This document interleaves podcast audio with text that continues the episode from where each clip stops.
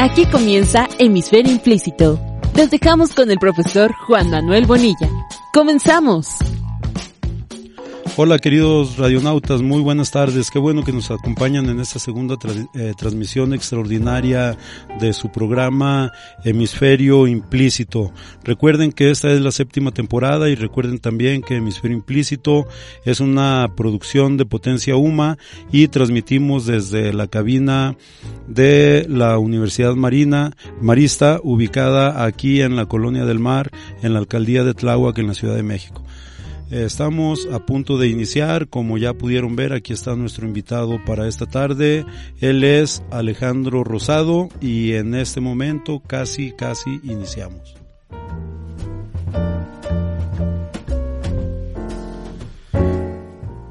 Eh, gracias Alejandro por acompañarnos esta tarde, bienvenido. Muchas gracias a ti, Manuel, a la eh, Universidad Marista. No, pues a ti Alejandro, me dio mucho gusto cuando nuestra amiga común, Claudia La Caballero, así le decimos porque es su nombre en redes sociales, eh, me propuso que charláramos, a mí me dio mucho gusto y simultáneo al gusto te voy a decir que tuve alguna preocupación porque eh, después de ver tu currículum me espanté, dije, Dios mío, ¿y qué voy a hacer con este personaje en la cabina? Eh, ahorita nuestros amigos que nos están siguiendo por radio y por esta transmisión en directo por medio de Facebook se darán cuenta que no miento cuando digo que eres un hombre de una trayectoria interesante. Mira, yo he pensado que hagamos una eh, distribución temática y que lo abordemos en tres o cuatro aspectos que a mí me parece que pueden unificar esa eh, arrolladora trayectoria que has construido a lo largo de tu vida. Eh, te los voy a proponer, si consideras que me estoy brincando algo importante, por favor me dices para que iniciemos y yo pueda dejarte la palabra como es el propósito de este programa. Eh, a mí se me ocurre que nos platique, que nos platiques un poco, me llamó mucho la atención que te asumas y que te definas como hijo del exilio español.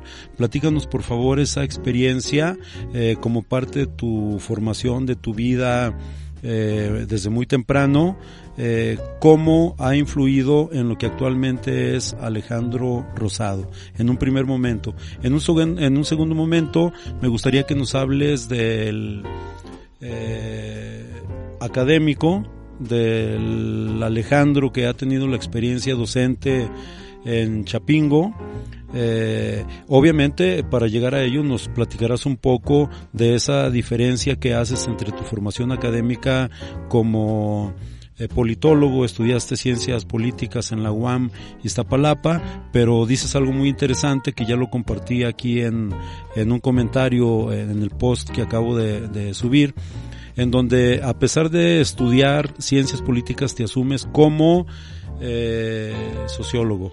O sea, ese fenómeno me interesa que quede claro, sobre todo porque, bueno, las ciencias sociales eh, podemos hablar que nos ofrecen esa maravilla que a lo mejor al mismo tiempo puede ser una especie de trampa y hay que salir bien librado de ellos. Yo creo que tú lo has logrado.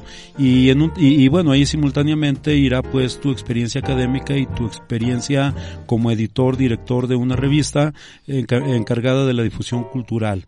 Y posteriormente del Alejandro escritor.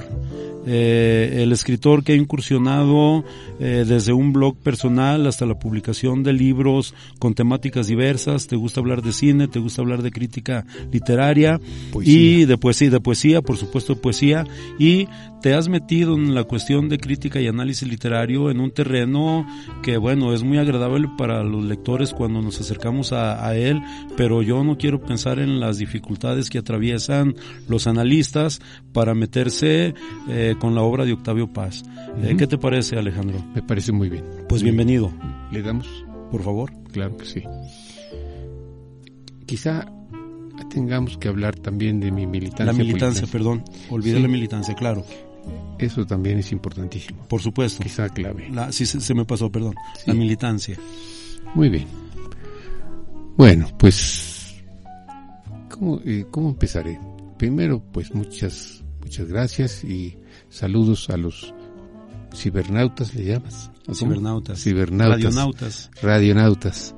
Muchos saludos a los radionautas de esta estación de la Universidad Marista. Eh, yo nací en México Eh, soy hijo de un comunista español, eh, refugiado, y su, su trayectoria es, es tan impresionante que a muchos amigos les digo, es que yo soy comunista desde antes de haber nacido.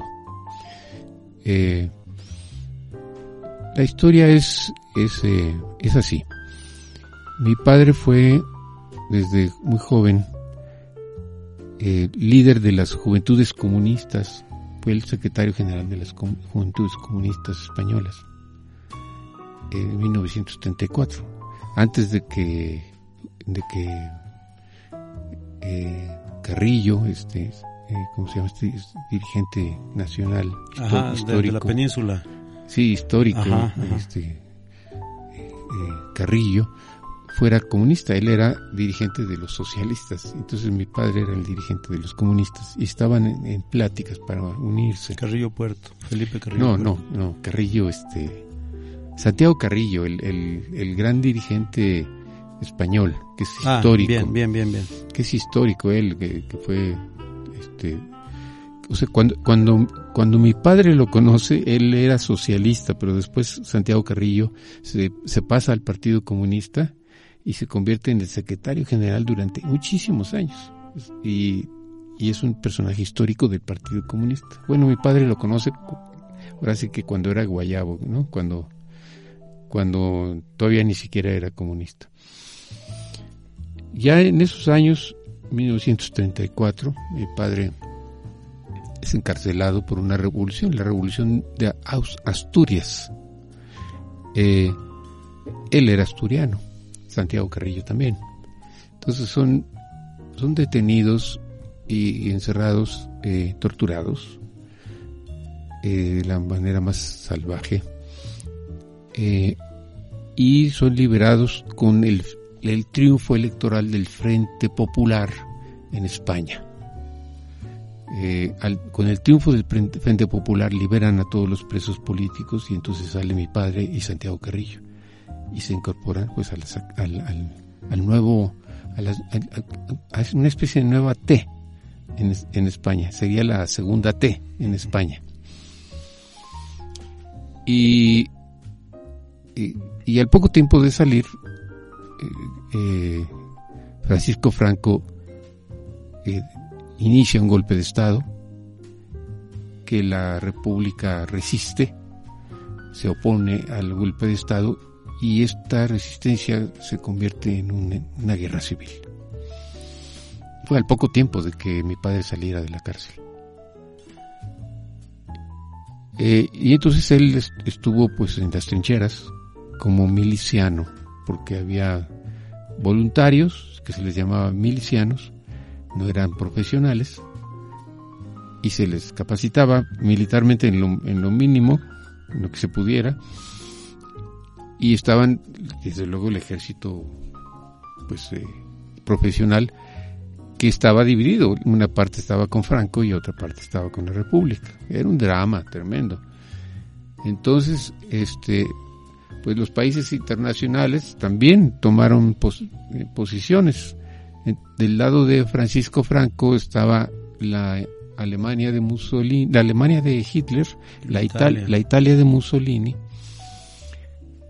y, eh, ellos dos básicamente, que estaban creciendo eh, mucho y con mucho poderío militar en esos años. Y del lado eh, de la República, fundamentalmente como, como naciones, solamente brindaron su ayuda y su apoyo eh, la, Unión Soviética y México. Entonces, eh, y, los, los, y, hubo una, una especie de solidaridad internacional entre todos los eh, ciudadanos de buena voluntad, entonces iban ciudadanos del mundo a, pelear. Se alistaban, eran también milicianos y se alistaban al, ejército republicano. Muchos de ellos fueron artistas. En México tenemos el, honor de que un Silvestre Revueltas, que era gran compositor, de, en esos momentos era un gran compositor de música sinfónica, pues se haya alistado. Lo mismo David Alvaro Siqueiros, que estaba en el auge de su, de su pintura, y muchos otros. Entonces, entonces eh, eh, esa es la historia de, mi padre. Ahí estuvo él. Eh, hubo exilios. El primer exilio importante se dio a México en 1937 y llegaron muchísimos españoles en barcos. El primero de ellos se llamó Sinaya y es muy famoso que haya llegado el Sinaya al puerto de Veracruz. Pero mi padre no fue se quedó a batallar.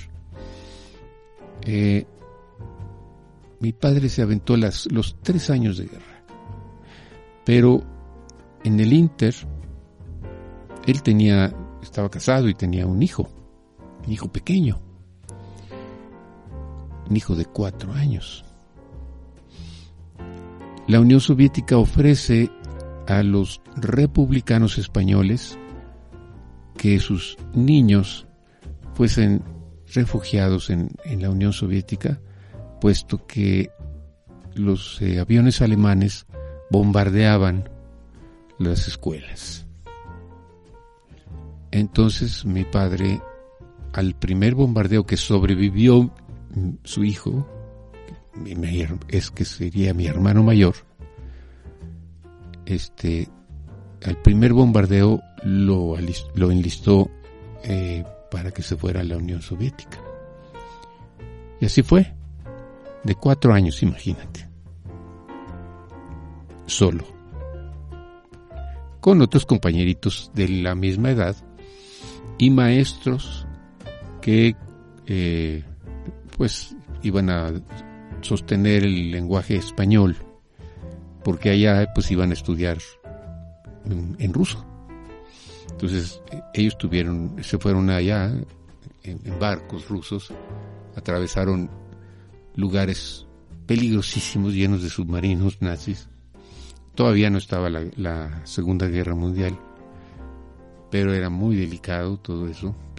Eran detenidos continuamente por submarinos nazis para investigar de qué se trataba.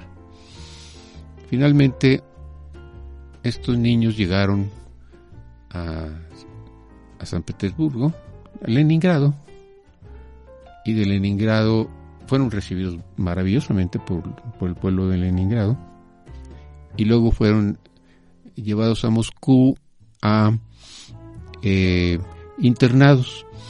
Eran internados muy interesantes. Todo esto me lo cuenta mi hermano Fernando, el mayor, el que vivió todo eso yo decía, pues internados, pues qué maltrato, ¿no?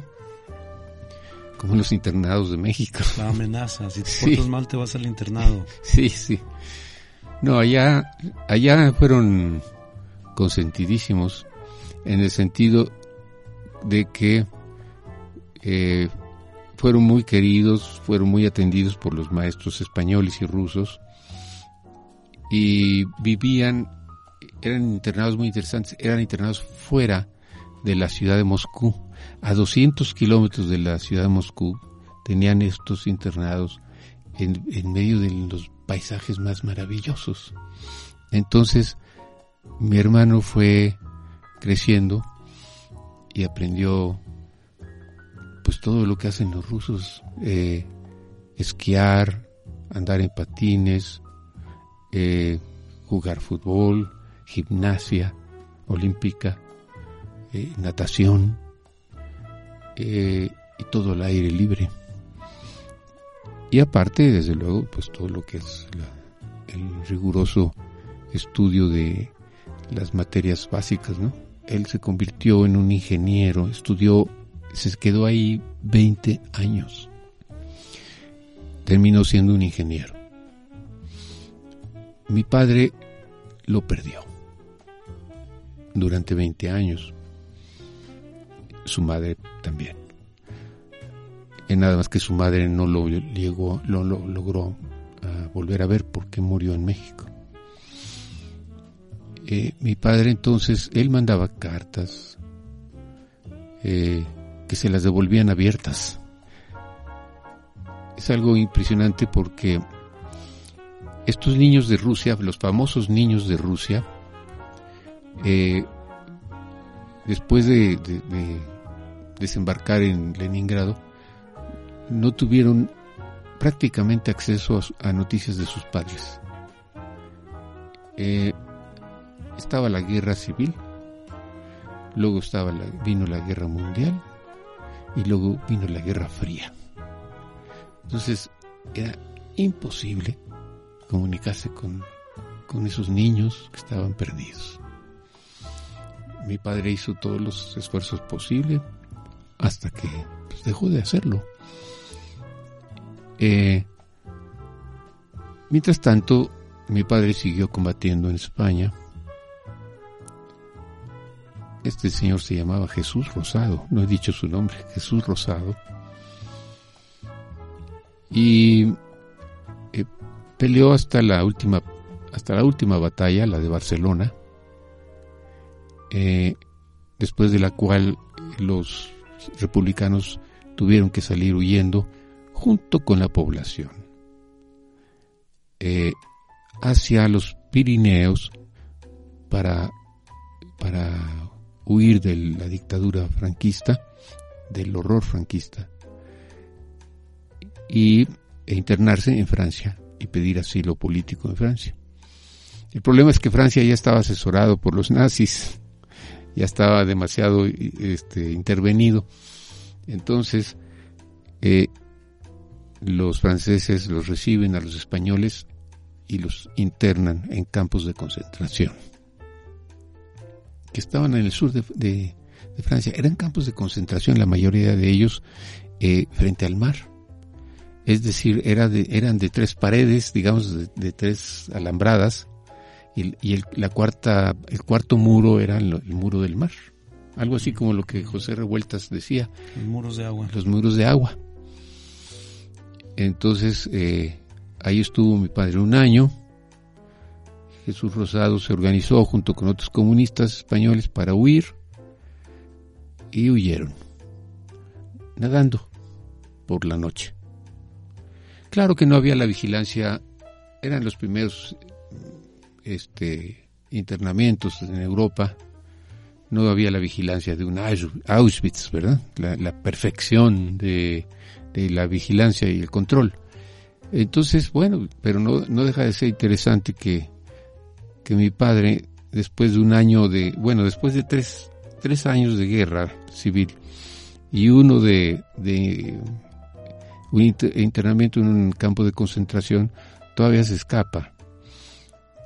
Y, y los comunistas de Francia ya estaban muy organizados y lo conectaron con su mujer, que su mujer la habían llevado a otro lado.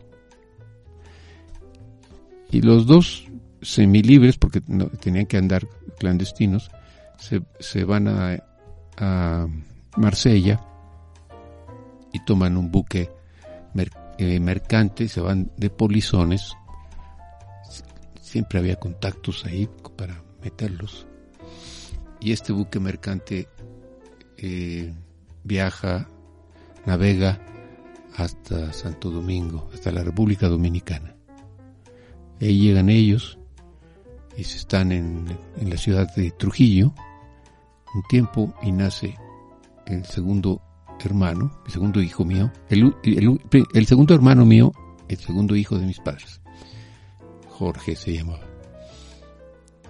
Eh, ahí no había nada que hacer en Ciudad Trujillo y se van a Cuba, la, Cuba anterior a, a, Fidel. Estamos hablando del año 40, 1940. Y de Cuba, que pues tenía que recoger colillas de cigarros para venderlos, eh, se viene a México. Y los amigos de México le escriben y le dicen que aquí le ofrecen trabajo. Amigos comunistas que llegaron desde el año 37. Entonces llega a México e inmediatamente le dan su calidad de asilado político. Eh, entonces eh, empieza a trabajar en, lo que pueda sobrevivir y nace otro, otro hijo suyo, mi hermano mayor Pepe, el tercero, y posteriormente de que nace Pepe fallece la señora, fallece la esposa de, de mi padre. Eh, al poco tiempo, digamos, dos años, tres años, se enamora de mi madre, que era una jovencita, una jovencita mexicana, y se vuelve a casar. Y de ahí nacemos otros dos hermanos. Entonces, esa es la historia, digamos, de mi padre. Pero queda pendiente qué pasó con el, con el ruso, qué pasó con aquel ingeniero. Ingeniero. Ah, pues cuando muere Stalin, se empieza, empieza a haber un deshielo internacional. Estaba muy fría, era una guerra muy fría y viene, un deshielo. Con ese deshielo se organiza el famoso 20 Congreso del Partido Comunista de la Unión Soviética, eh, liderado por Nikita Khrushchev, en donde denuncia los crímenes espantosos de Stalin. Eh, eso hace que eh, las cosas cambien un poquitín entre Estados Unidos y Rusia. Eh, y es enviado la, delegación comunista de españoles en el exilio en México, envían un representante. Este representante se llamaba este, Adolfo Sánchez Vázquez, el filósofo español, que después sería un maestro emérito en la universidad. Este filósofo era muy amigo de mi papá. Entonces mi papá le dice, te encargo, por favor, que busques si vive mi hijo Fernando. Él participa en el, en el congreso aquel, asiste y también busca a mi hermano Fernando. Y lo impresionante es que lo encontró muy rápido. Tenían todo bajo control los, los rusos. Tenían toda este, la información y sabían dónde estaba cada quien. Entonces va, va a encontrarse con mi hermano y le dice, yo soy amigo de tu padre y quiero decirte que tu padre te está buscando y que está vivo y que vive en México, porque pues que no tenían la menor idea de dónde podría estar. Y Fernando le dice, ¿es, ¿es real? O sea, ¿mi padre vive? No lo puedo creer. Yo creí que estaba muerto. No me contestaba las cartas. Le decía a él, es que no contestaba las cartas porque no llegaban le dio una gran felicidad, un enorme entusiasmo saber que su padre vivía. Eh, entonces se fue armando el encuentro, ¿no? Mi padre viajó a, Moscú y, se encontraron en el, en el aeropuerto que no tenía salas de espera. los los eh, que esperaban, esperaban al pie de la escalinata. Entonces, esto ya me lo cuenta mi hermano Fernando. Me cuenta cómo él descubre a su padre sin ninguna foto de por medio. Lo reconoce. Lo reconoce después de 20 años. La memoria. La memoria. Y, y ve bajar a varios pasajeros hasta que identifica uno y dice, ese es mi padre. Entonces, imagínate, se lanza a sus brazos, eh, se caen al suelo los dos, lloran muchísimo y, eh, bueno, en fin, pues ya platican, mi padre está no sé cuántas semanas con él y lo invita a su nueva familia, que es la que está en México. Y le dice, pues tienes cuatro hermanos, ya no vive tu mamá, tienes una nueva mamá. Él tiene que pensarlo mucho porque está terminando su, su este, servicio social, estaba trabajando en una ciudad rusa, en una refinería, me acuerdo, que así me contaba, una refinería. Y pues eh, al cabo de un año eh, decide venir.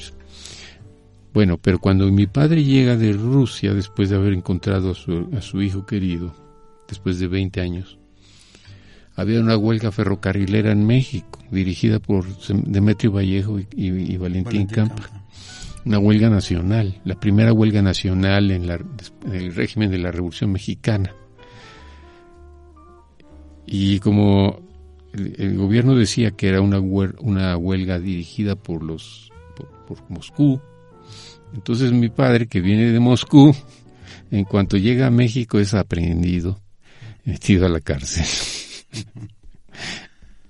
eh, lo, las gestiones para sacarlo de la cárcel fueron hechas por don Wenceslao Roses, un español, eh, también de mucho prestigio.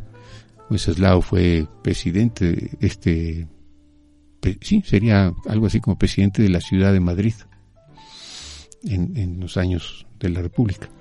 Pero lo más importante es que Wenceslao Roses fue el traductor de El Capital de Marx. Esa gran traducción del Fondo de Cultura Económica, tan hermosa, este, eh, fue él el, traductor. Él, él gestionó la liberación de mi papá. Bien, entonces, pues eh, de pronto nosotros, que somos cuatro hermanos, y que estamos en México, de pronto pues sabemos que hay un hermano mayor y que ese hermano mayor viene de Rusia y entonces es también impactante mm. que llegue él este eh, a, la familia y, y que sepa tanto porque además sabía todos los deportes, ¿no? Me impresionaba cómo patinaba, patinaba como, como campeón de patines en, en, los, en las pistas de hielo. Bueno, el caso es que por eso te digo que yo soy comunista desde antes de haber, desde antes de haber nacido. Es una historia durísima, es la historia del, de la de, España y de la guerra mundial y de la guerra fría y de Rusia y de México. Imagínate, los dos países que apoyan a, los españoles, pues está involucrada la familia en esos dos países. Esa es la, la primera parte. perdón, la primera parte eh, de lo que te pedí que nos relataras y esto seguramente nos va a llevar a conectarnos con otro de los aspectos que me interesa muchísimo porque cuando hablamos de la guerra civil española obviamente que hablamos de figuras brillantes en distintos campos de las humanidades. Y la poesía, bueno, pues no queda fuera, creo que es una de las grandes protagonistas de las voces que hicieron posible la sobrevivencia y también, ¿por qué no decirlo?, la muerte de algunos eh, republicanos eh, muy comprometidos, pero esto eh, es probable que también haya incidido de alguna manera en tu elección, en tu formación, o que haya estimulado mm, la sensibilidad que ya pudieras tener como persona. ¿No? Porque bueno, pues hay desde, la España peregrina, desde la diáspora, desde eh, todo esto que, conocemos gracias a los poetas españoles de, los exilios, como bien precisas.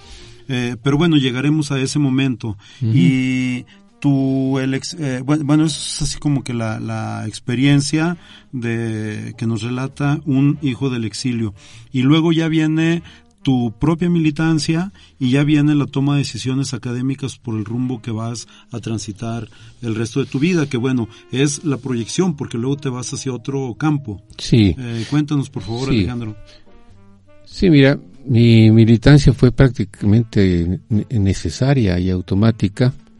Eh, mi padre murió cuando yo tenía 11 años. Eh, y mi hermano, el mayor, no, él se quedó como tutor nuestro.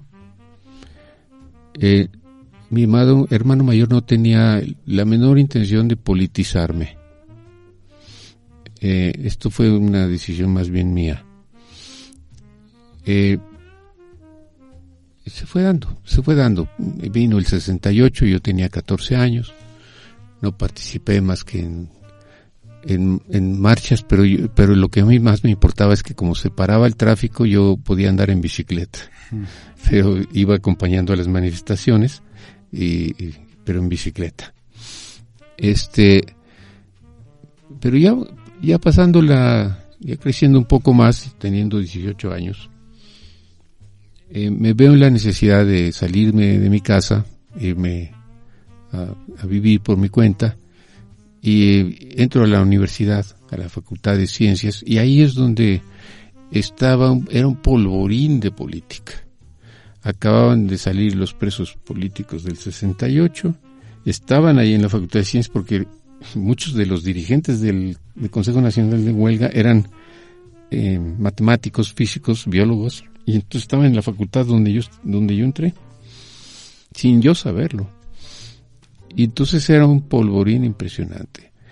La, eh, confieso que la carrera de física me costó mucho trabajo seguirla porque eh, había esa otra motivación, la inquietud política.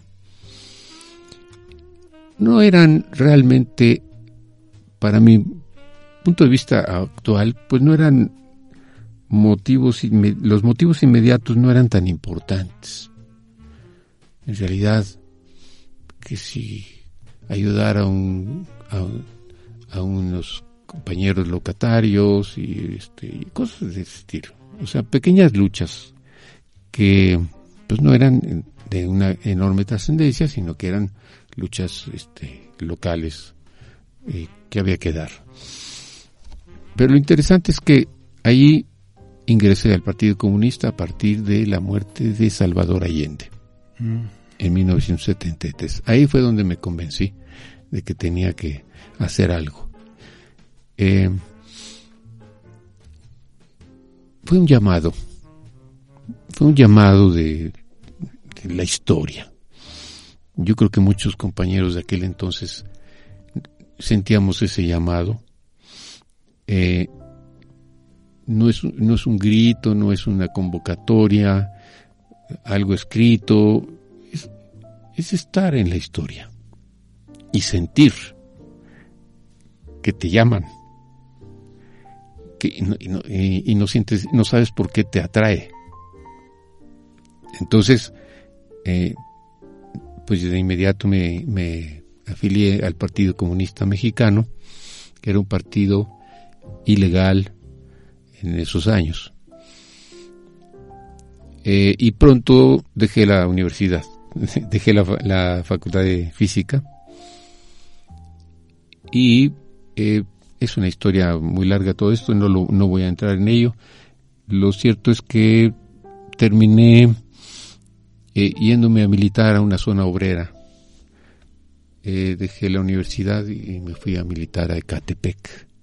Por cierto, perdón que te interrumpa Alejandro, eh, pero entiendo y lo hemos conocido por algunas declaraciones que ocasionalmente ha hecho eh, Paco Ignacio y además de que lo ha referido con cierta frecuencia en su literatura, es una zona en donde él también estuvo por ahí eh, ejerciendo esa militancia y, y, bueno, a lo mejor el rato que hablemos de, de tu literatura, pues también habrá conexión con ese detalle. Sí, cómo no. Paco Ignacio Taibo estaba ahí eh, y nunca lo vi, nunca lo vi. Nunca lo vi. porque pues todo era clandestino. Sí, sí, sí. Era peligrosísimo estar eh, andando, eh, juntándonos abiertamente o incluso clandestinamente era muy peligroso. Y Paco Ignacio Taibo era un, un activista que había formado un grupo independiente de muchachos que también iban a Ecatepec. Pero nosotros éramos el Partido Comunista, entonces era una organización nacional que, eh, que eh, intentaba penetrar en el al seno del movimiento obrero, especialmente ahí en Ecatepec había eh, industrias muy, muy poderosas. Cosa que es chistoso, ahora ya no existen todas esas industrias. Las acabó el neoliberalismo. Eh, estaban empresas como Sosa Texcoco, la papelera San Cristóbal, eh, Alcan Aluminio, eh, General Electric, Kelvinator, eh, Trade Mobile. Especialmente estuvo Paco Ignacio actuando en la famosa huelga de Trade Mobile. Fue una huelga modelo para los estudiosos de las luchas sindicales en México. Y ahí teníamos nosotros, no teníamos una célula, solo teníamos un compañero. Y entonces el compañero hacía lo que podía, pero no tuvimos eh, peso en las decisiones que se tomaron en el sindicato de Trailmóvil. Eh, tengo entendido que Paco Ignacio sí, el grupo de Paco Ignacio sí. Y después de 30 años, me encuentro con Paco Ignacio Itaibo en cierto lugar y me le acerco y le digo, ¿tú estuviste en Ecatepec? Y me dice, sí, sí. Ah, pues yo también, yo, nada más que yo era del Partido Comunista. Y se me, yo era el dirigente del Partido Comunista ahí. Y se me queda viendo y me dice, de modo que tú eras. Tanto me hablaron de ti, pero nunca, nunca te pude ver. Y le dije, yo también, o sea, tanto me hablaron de ti que no, y, y nunca te pude ver. Claro. Bueno, ahí me la pasé cinco años. En ese momento eh, había que regirnos un poco por lo que decía Martí acerca de la militancia, ¿no? Cuando hablaba que hay cuestiones que para hacer en secreto deben andar. Uh -huh. Era obligado, no podía asumirse actitudes de, de diva de izquierda o Nada, cosas de ese tipo, era no. la seguridad ante todo. Sí, para nada. O sea, de hecho yo estaba yo estaba huyendo de una de una persecución de la Federal de Seguridad por estupideces que hice en la universidad. Y, y, y, y entonces el partido me escondió, pero ¿cómo me escondió? Me mandó al infierno, Ah, a Ecatepec. claro. Y ahí, eh, ahí ya nadie te va a ver. Eso fue. Ni Paco Ignacio. no, ni Paco Ignacio. Ecatepec es ahora, como tú has de saber, el y todo el público ha de saber, el municipio más poblado, el, y, pero también el más peligroso de México. Y de América Latina creo que es el segundo más peligroso después de San Pedro Sula en Honduras. Este, bueno, pues a mí me tocó el nacimiento de esa monstruosidad. Eh, y entonces, eh, durante cinco años estuvimos tratando de construir una alternativa para los trabajadores eh, que, nos, que nunca se logró como nosotros ideamos. Una cosa es la, lo que planea uno en, la, en lo ideal y otra cosa es lo real, lo que resulta. Cuando ingresé al Partido Comunista éramos 17 miembros ahí en todo el, en todo Ecatepec. Y me decían, cuando ingresé a Ecatepec, y me decían los camaradas, pues tenemos que crecer porque un partido comunista sin clase obrera, pues no es un partido comunista.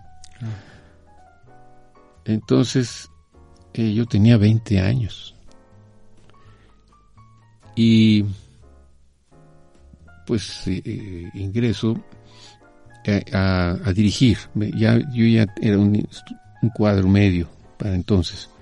Y entonces me, me mandan a la, comisión de dirección del partido ahí. Y, necesitaban alguien joven, ágil y que se moviera, porque todo es, era ahí lentísimo. Los transportes eran muy malos. Los tele, no había teléfonos públicos porque todos estaban rotos. Todos los, los rompía la ciudadanía. Entonces no había manera de comunicarse en un lugar tan inhóspito. Este, no había árboles. Te juro que no había árboles. este, y las colonias eran, estaban hechas de lodo. Y alrededor de Catepec siempre ha habido un, anillo de, de, eh, de ríos de aguas negras. Entonces, olía a caca todo el tiempo. Y, se, y los trabajadores y sus familias vivían oliendo a caca todo el tiempo. Y eran cientos de miles. Eh, y esos ríos además eran ríos de la muerte. Eran ríos emblemáticos porque amanecían con mucha frecuencia mujeres asesinadas. Desde entonces. Desde entonces. Bueno, había hasta perros y gatos y todo. Había, me acuerdo que había puercos que, que los mandaban al río, ya muertos. Era una cosa espantosa. Era literalmente el infierno. Este, y en esta vida infernal, pues aguanté cinco años. Y durante esos cinco años se legalizó el Partido Comunista. Mm. Fue, ahí participamos en la campaña de Valentín Campa, que presionó al gobierno para que eh, eh, tomara nota de lo que estaba pasando. Eh, el gobierno de López Portillo, que es el, el, nuevo gobierno que emergió de esas elecciones, no tuvo contendiente legal, solamente el ilegal, que era Valentín Campa, gran obrero, eh, que tenía 13 años de cárcel en su currículum. Entonces, eh, se dieron cuenta, el, inteligente rey, eh, Jesús Reyes Heroles se dio cuenta de esto, era el secretario de gobernación de, López Portillo, y entonces organizó con la oposición ilegal una reforma política. Empezaron pláticas con los dirigentes del Partido Comunista.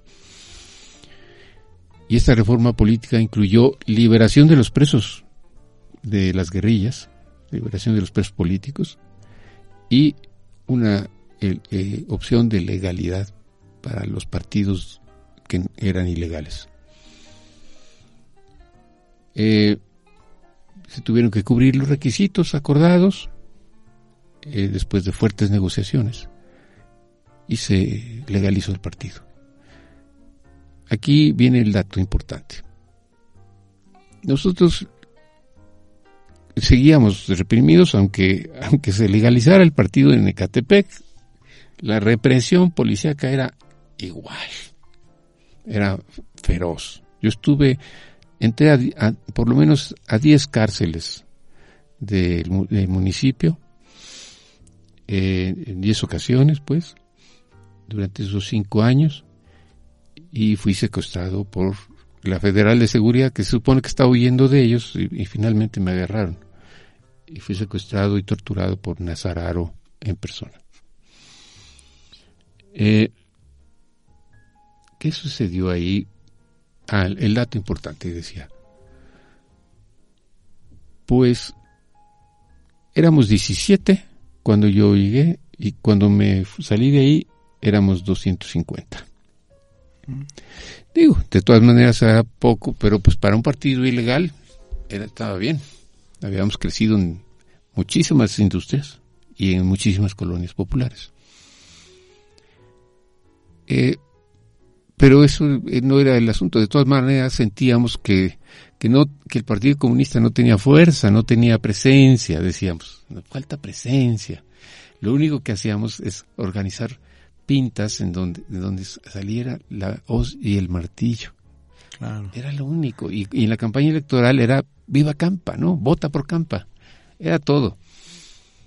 Hacíamos algunos mítines relámpago, cosas de esas. En donde, si mal no recuerdo, la consigna era una proclama muy sonora, con una rima impecable, a propósito del emblema del Partido Comunista Mexicano y la consigna recuerdo que era con la hoz y el martillo venceremos a Portillo. Ah, claro que sí, hermoso, hermoso. Sí, claro que sí. Qué gracias por recordármelo. Pues en, en, las elecciones, primeras elecciones eh, legales del Partido Comunista fueron en 1979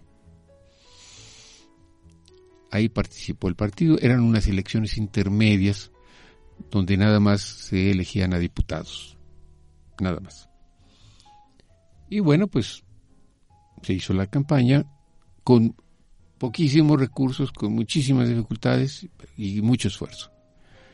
Y bueno, salieron los resultados, estábamos esperando que el Partido Comunista se legalizara, es decir, la, la, el criterio para que se legalizara el partido definitivamente era el número de votos. Tenía que reunir un porcentaje mínimo de, eh, creo que era 3% o algo así. Bueno, el Partido Comunista a nivel nacional obtuvo el 5%. Apenitas pasó. Pero aquí está el dato importante. En Ecatepec obtuvimos el 21%. O sea, hicimos la hombrada. La clase obrera votó por el Partido Comunista. Cuando esto ocurrió, yo ya estaba con la, vida deshecha. Y, opté por eh, renunciar a esta dirección, pasar a otra, al, comité regional del, Valle de México, pero también decidí, bueno, ya estaba legalizado el partido, ya vendrían nuevas generaciones a integrarse, ya vendría otra dinámica, más bien electoral, este, yo decidí volver a estudiar. Para entonces tenía 26 años y estaba hecho un, este, una pedacería de ser humano. Entonces eh, ingreso a la universidad, a la, Universidad Autónoma Metropolitana, a estudiar ciencia política, ciertamente. Y mis compañeros tenían 18 años, yo 26, y ellos eran todavía de prepa. Todavía se quejaban con los maestros cuando dejaban tareas o dejaban de leer libros. Decían, ay, todo el libro hay que leerlo. Y yo, yo pensaba, es que yo quisiera que me dieran tres libros para leerlos. Me los devoraba porque me tenía sentido para mí por toda la experiencia que yo había vivido. Entonces empecé a leer a Maquiavelo a los 26 años. Yo decía, wow, de haberlo yo leído a los 19, pues me hubiera ahorrado bastantes problemas, ¿no? Ah. Y así, este, los grandes eh, eh, politólogos o sociólogos de aquel tiempo, de aquellos tiempos, los clásicos, ¿no? A Rousseau, me acuerdo mucho. Total que terminé la carrera, pero también terminé concluyendo que, la, que no existía la ciencia política, que todo lo que estudiamos era sociología política. No existía la ciencia política, no puede existir en la medida que la ciencia eh, eh, de los procesos sociales es un eh, incluye un factor siempre indeterminado que es la pasión. O sea en la política confluye el cálculo el cálculo de la realidad y la pasión. Entonces ese factor pasional siempre salta. Eh, y entonces, como yo estaba estudiando en, el, en, el departamento de sociología, pero en la carrera de ciencia política, bueno, pues yo me titulé como politólogo, pero en realidad yo me, yo me digo a mí mismo sociólogo. En realidad a nadie le ha importado esto, a nadie. Marcar ese matiz. No, nadie, solamente en lo académico hay, que poner ahí que soy ciencia, política. Pero en realidad soy sociólogo. Estudié sociología política y más tarde al, pasarme a la Universidad de Chapingo eh, conseguí ahí un trabajo. Eh, eh, al impartir mis clases mm, empecé a dar sociología de otras cosas, sociología de las religiones, porque la Universidad de Chapingo es la universidad agronómica y, sobre el campo. Entonces había un departamento de sociología rural. Sociología rural, todo lo enfocaban, como era marxismo lo, predominante, entonces todo se enfocaba a la economía y a los movimientos sociales. Pero yo decía, es que el campo es mucho más que eso, el campo es religión, el campo es este, comunidad. El campo es este, vida cotidiana también. Entonces podíamos hacer sociología de las religiones, sociología de la vida cotidiana, sociología de las creencias. había, un, había un lugar en Guerrero, ya hay, ahora ya hay muchos, pero había un lugar en Guerrero que fui con los alumnos y yo veía que los alumnos estudiaban la, economía de los ejidos y que las compañías meloneras canadienses que se estaban metiendo, etcétera. Pero yo veía que todas las semanas había un muertito y entonces eh, se mataban por cualquier cosa, como la película de Buñuel de El río y la muerte, así. Los guerreros, los guerrerenses se mataban en los pueblos por cualquier cosa, por una vaca, por un, por una, una mirada, una novia, por andar borrachos. Los compadres se acuchillaban entre sí cuando estaban borrachos. Y entonces les propuse a los alumnos, yo que ustedes haría una sociología de la muerte. Y aquí está el laboratorio. Perfecto. Algunos me siguieron, otros no. Este, entonces empecé a practicar la sociología de distintos tipos de cosas, ¿no? Eso me llevó también a, a pensar en Octavio Paz. No sé, no recuerdo cómo fue. Ah, sí, ya recuerdo. Cuando estaba estudiando sociología política, yo me estaba haciendo muchas preguntas, porque cuando se registró el partido y se hizo legal y después se formó el famoso PESUM con el Partido Comunista y otras fuerzas de izquierda, empezó la danza de los millones.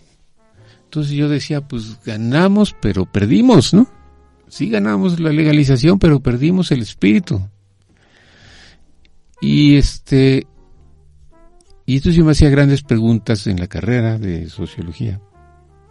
Y una maestra me dijo, esas preguntas que te estás haciendo no te las va a contar, no te las va a contestar el marxismo. No leas a Marx, a Engels, a Lenin, no leas a los marxistas mexicanos, Enrique Seymour, Roger Bartra, este, eh, Adolfo Gili, Sergio de la Peña, no los, ahí no vas a encontrar las respuestas. No es que sean malos ellos, es que no, ahí no vas a encontrar las respuestas. Las vas a encontrar en Octavio Paz. Yo le dije, ¿cómo que Octavio Paz es un derechista? Me dice, si no, si, si tú quieres tener algunas respuestas verdaderamente de, de qué estás, qué pasó con ustedes y qué pasa con tu vida, tienes que estudiar a Octavio Paz. Entonces ahí empecé. Comencé desde luego con el laberinto de la soledad, pero me seguí. Quedé fascinado. Era otro discurso, era otro paradigma, como se dice, ¿no? Nada más que no lo entendía. O sea, como estaba poblado de imágenes poéticas, no podía entender el paradigma teórico que había ahí atrás. Me costó mucho trabajo y me obsesioné. Y me puse a estudiar con profundidad a lápiz y papel y, hacer citas, extraerlas de sus, de sus textos, porque me empezó a interesar el tema de la historia en Octavio Paz. ¿Qué, qué opinaba Octavio Paz acerca de la historia? no era lo mismo que el, que, materialismo histórico, pero tampoco era este pensamiento burgués eh, normal, era un pensamiento extraordinariamente original para mí. Y entonces empecé a, hacer un trabajo eh, como editor. Comencé a, editar la, idea de la historia en Octavio Paz en orden, la, puse en orden por temas. Y también indagué a sus fuentes, porque Octavio Paz no, no citaba sus fuentes. No sé por qué, no lo voy aquí a, juzgar, pero Octavio Paz no citaba sus fuentes. Las fuentes originarias de su pensamiento, esas no las decía. Y entonces yo fui indagando rascando atrás de sus, de sus eh, extraordinarias eh, visiones y fui descubriendo una raíz filosófica, una especie de genealogía filosófica de Octavio Paz respecto de la historia. Bueno, hice un ensayo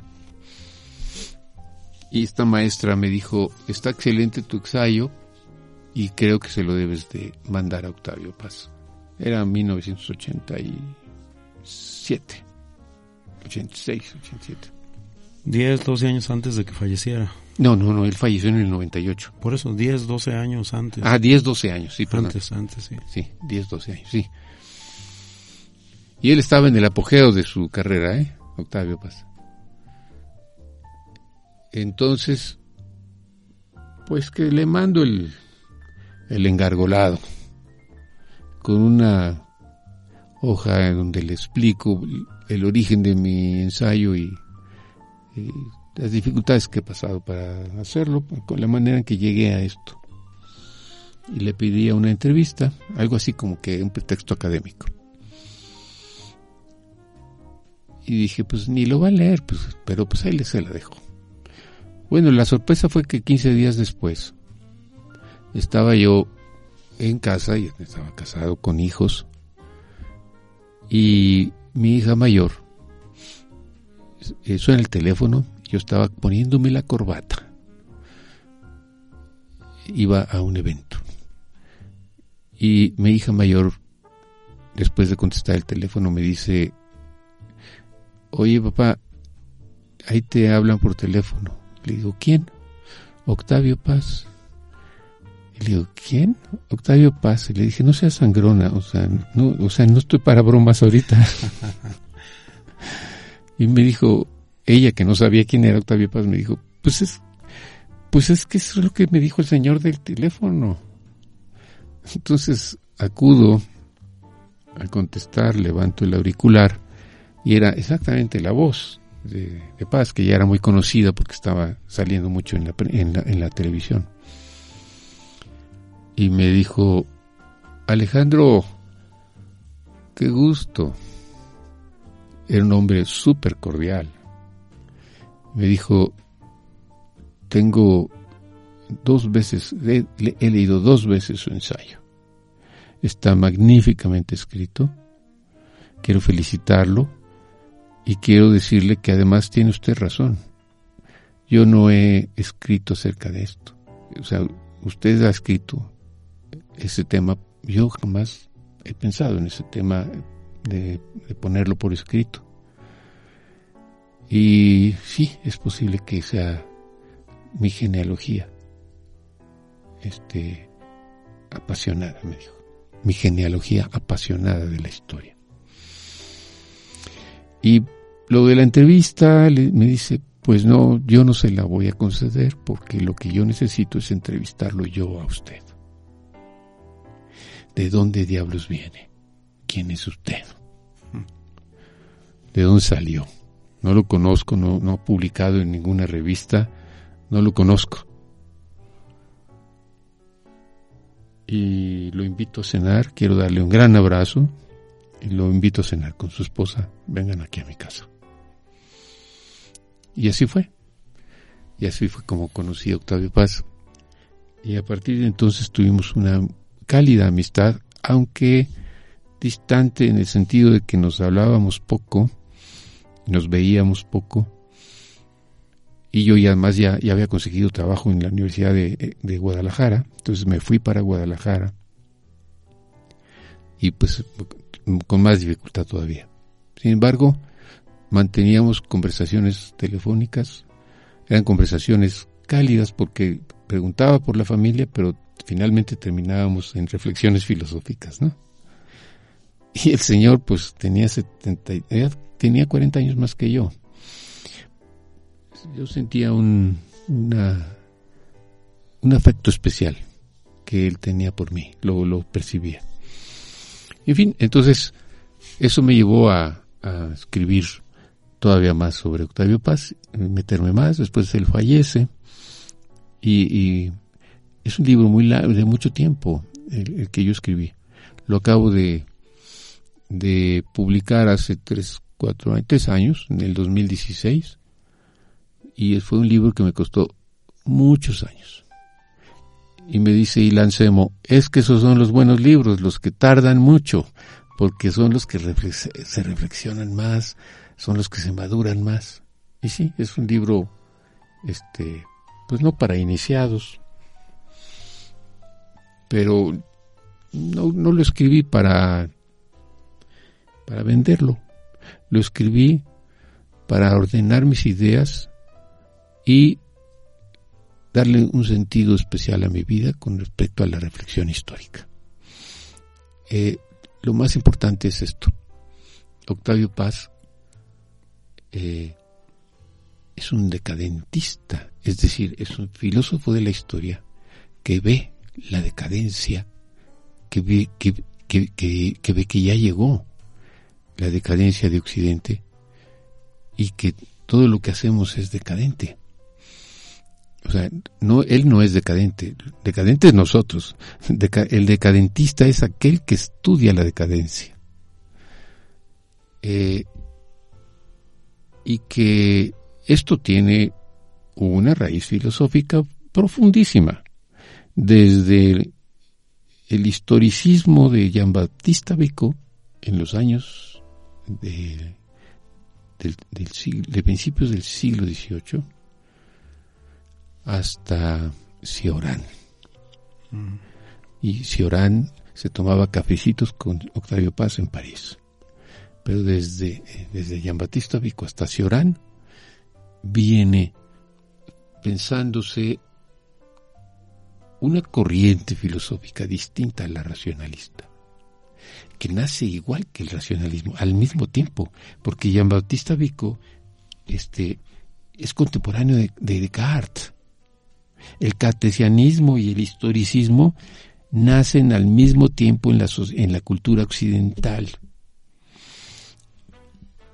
y compiten y luchan, se, se, critican, se enriquecen mutuamente a lo largo de 300 años. Y entonces Octavio Paz es parte culminante de este largo proceso filosófico.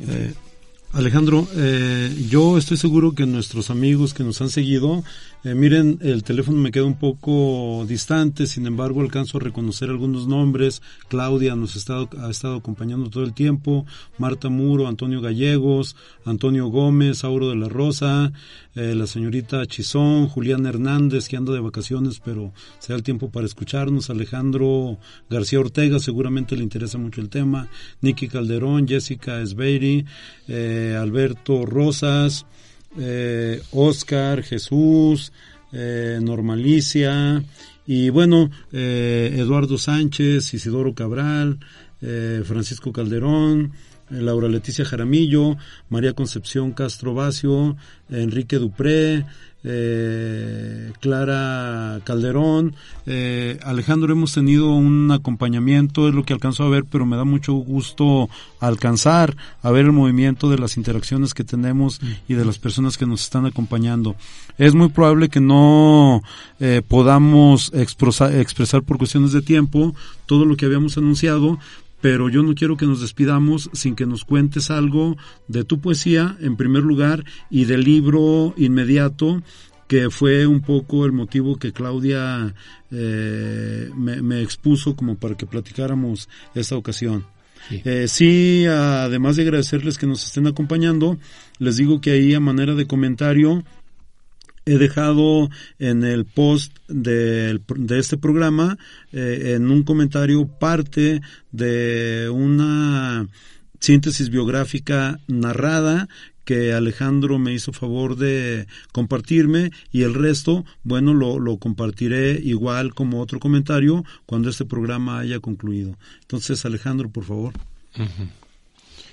Bueno, mi, mi, me empecé a animar a, a escribir poesía, pues teniendo como maestro a Octavio Paz, ¿no?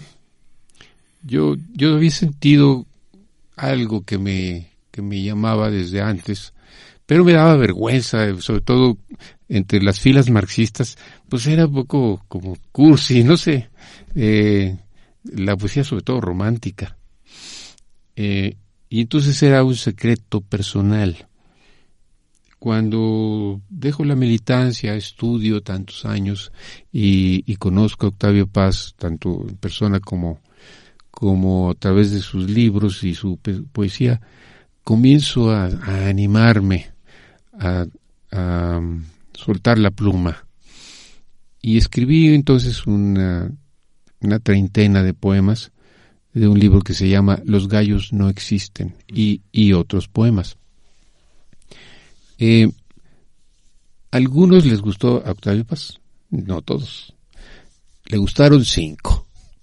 Y de esos cinco me publicó uno porque el jefe de redacción también era poeta y nada más le gustó uno. Entonces, el Octavio Paz tenía que respetar este los espacios de cada quien. Sí, claro. Sí, entonces me publicaron uno eh, que sí creo que es muy bello. Eh, pero, pero fíjate que, que después me di cuenta por algo que me dijo José Emilio Pacheco. José Emilio Pacheco en, eh, en la plenitud de su, de su madurez, me dijo, bueno, es que en México hay dos millones de poetas, porque todo el mundo escribe poesía, aunque sea poesía de enamoramientos así, y, los escriben. Son dos millones, tres millones de poetas. Y ahora, y dice, ¿y quiénes son los que publican? Pues publican unos 500 poetas. ¿Qué te gusta? ¿Mil poetas en México publican? Y esos libros no se venden. Pero los que los compran, pues se supone que están interesados en la poesía. Ha de ser o sea, las ventas de los libros de poesía son como el 10%. Entonces, de mil, el 10%, ¿cuánto es? Son 100. y de esos 100, solo hay 10 que los leen.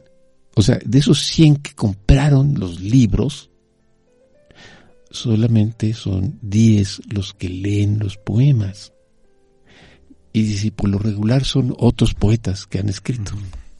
Entonces los poetas nos, escribimos, nos escribimos para otros poetas. Cuando me dijo esta realidad tan terrible, porque, porque José Emilio Pacheco era más decadentista que Octavio Paz, este, pensé, pues tiene toda la razón. Aquí lo que se necesita son lectores, no, no poetas. Entonces decidí convertirme en un buen lector de poesía. Dejé de escribir poesía para convertirme en un buen lector de poesía. ¿Por qué? Porque es lo que, la, lo que necesita el tiempo. Yo no me dedico a vivir mi vida para hacer lo que yo quiero, porque es una libertad muy falsa. Yo hago lo que yo quiero y soy, y soy libre. Eso no es cierto. Soy más libre cuando me doy cuenta de qué es lo que se necesita en la época en la que vivo. Y si se necesita ser buen lector de poemas, si necesita ser lector, voy a tratar de ser el mejor lector de poemas. Entonces, ahora me dedico a leer poemas y a escribir acerca de ellos. Eh, lo mismo en la militancia revolucionaria, ¿no? Yo no, yo no me metí porque porque me, me gustara. ¿A quién le gusta andar sufriendo? No, se mete uno porque, porque el tiempo llama, el tiempo dice, el tiempo te empuja. Y hay entonces una frase de Hegel que retoma Marx que dice, la libertad es la conciencia de lo necesario. Si tú tienes conciencia de lo que se necesita y actúas en consecuencia, eres libre. Entonces, pues me puse a ser crítico de literatura, crítico de poesía, Y ahí tengo varios ensayos en mi blog. Tengo un blog que se llama Archipiélago, Legajos de la Decadencia. Se llama Archipiélago, está en, lo pueden encontrar en las redes. Y ahí hay más de 100, es como, son como 140 artículos. Y una buena parte es, sobre lectura de la poesía, crítica de la poesía. Eh, pues fíjate Alejandro que en este momento lamento muchísimo tener conciencia de lo necesario, porque lo necesario es dejar de platicar en este medio por esta ocasión. Por esta ocasión. Es una lástima eh, que sea yo una persona tan consciente en este momento como lo acabas de plantear, pero eh, yo estoy seguro que nuestros amigos que generosamente nos han acompañado durante esta tarde, lo que va de esta tarde, se quedaron con ganas de conocer un, un poco más. Les voy a dejar los datos del blog de Alejandro para que eh, entren, lo lean, eh, disfruten, conozcan, eh, aprendamos, aprendamos, aprendamos. Estoy muy interesado en leer esas reflexiones. Y Alejandro, pues que no sea esta la última ocasión que platicamos. radicas en Guadalajara, me platicaba Claudia y tú mismo lo dices en la reseña narrada que, que nos dejas pero con frecuencia andas acá en la Ciudad de México, pues yo espero que muy pronto tengamos oportunidad de programar la continuación de esta plática. Con mucho gusto, te, te prometo que para la próxima vez que venga a la Ciudad de México, y nos conectamos. Bueno, muy bien. Para continuar. Eh, eh, pues gracias Alejandro, un placer haberte conocido. Eh, Claudia, gracias por la recomendación, fue estupenda. Gracias a todos los amigos que nos acompañaron. En un momento personalmente agradeceré a cada uno su compañía y a Cari por haber resuelto esto como siempre lo hace de la noche a la mañana, porque ahora sí fue esto. estamos transmitiendo fuera de la programación habitual, pero ha sido un gusto Alejandro. Muchas gracias. Este, Te iba a apretar otra vez, Juan Manuel, Muchas gracias, Juan Manuel. Muchas gracias a Cari. Y eh, mi agradecimiento para todo el auditorio. Pues queridos amigos, esta fue una transmisión más de su programa Hemisferio Implícito. Recuerden que esta es nuestra séptima temporada y que aunque predominantemente hemos charlado con fotógrafos, bueno, eh, pláticas eh, temáticas eh, de lo que originalmente fue la vocación de este programa son siempre bienvenidas. La poesía, la palabra, la literatura en sí. Gracias Alejandro. Potencia Uma, Hemisferio Implícito, no lo olviden, es una producción de Potencia Uma. Ahora sí leeré la dirección para que Cari no se ría de mí. Eh, transmitimos desde el estudio de la Universidad Marista, aquí en la Avenida General Leandro Valle, número 928, Colonia del Mar, en la alcaldía de Tláhuac. Y queridos amigos, nos escuchamos el próximo martes. Platicaremos con el poeta y fotógrafo eh, José Ángel Leiva. Buenas tardes y hasta pronto. Los esperamos la próxima semana en Hemisferio Implícito con lo mejor en literatura, solo por Potencia Uma. Contenido que transforma.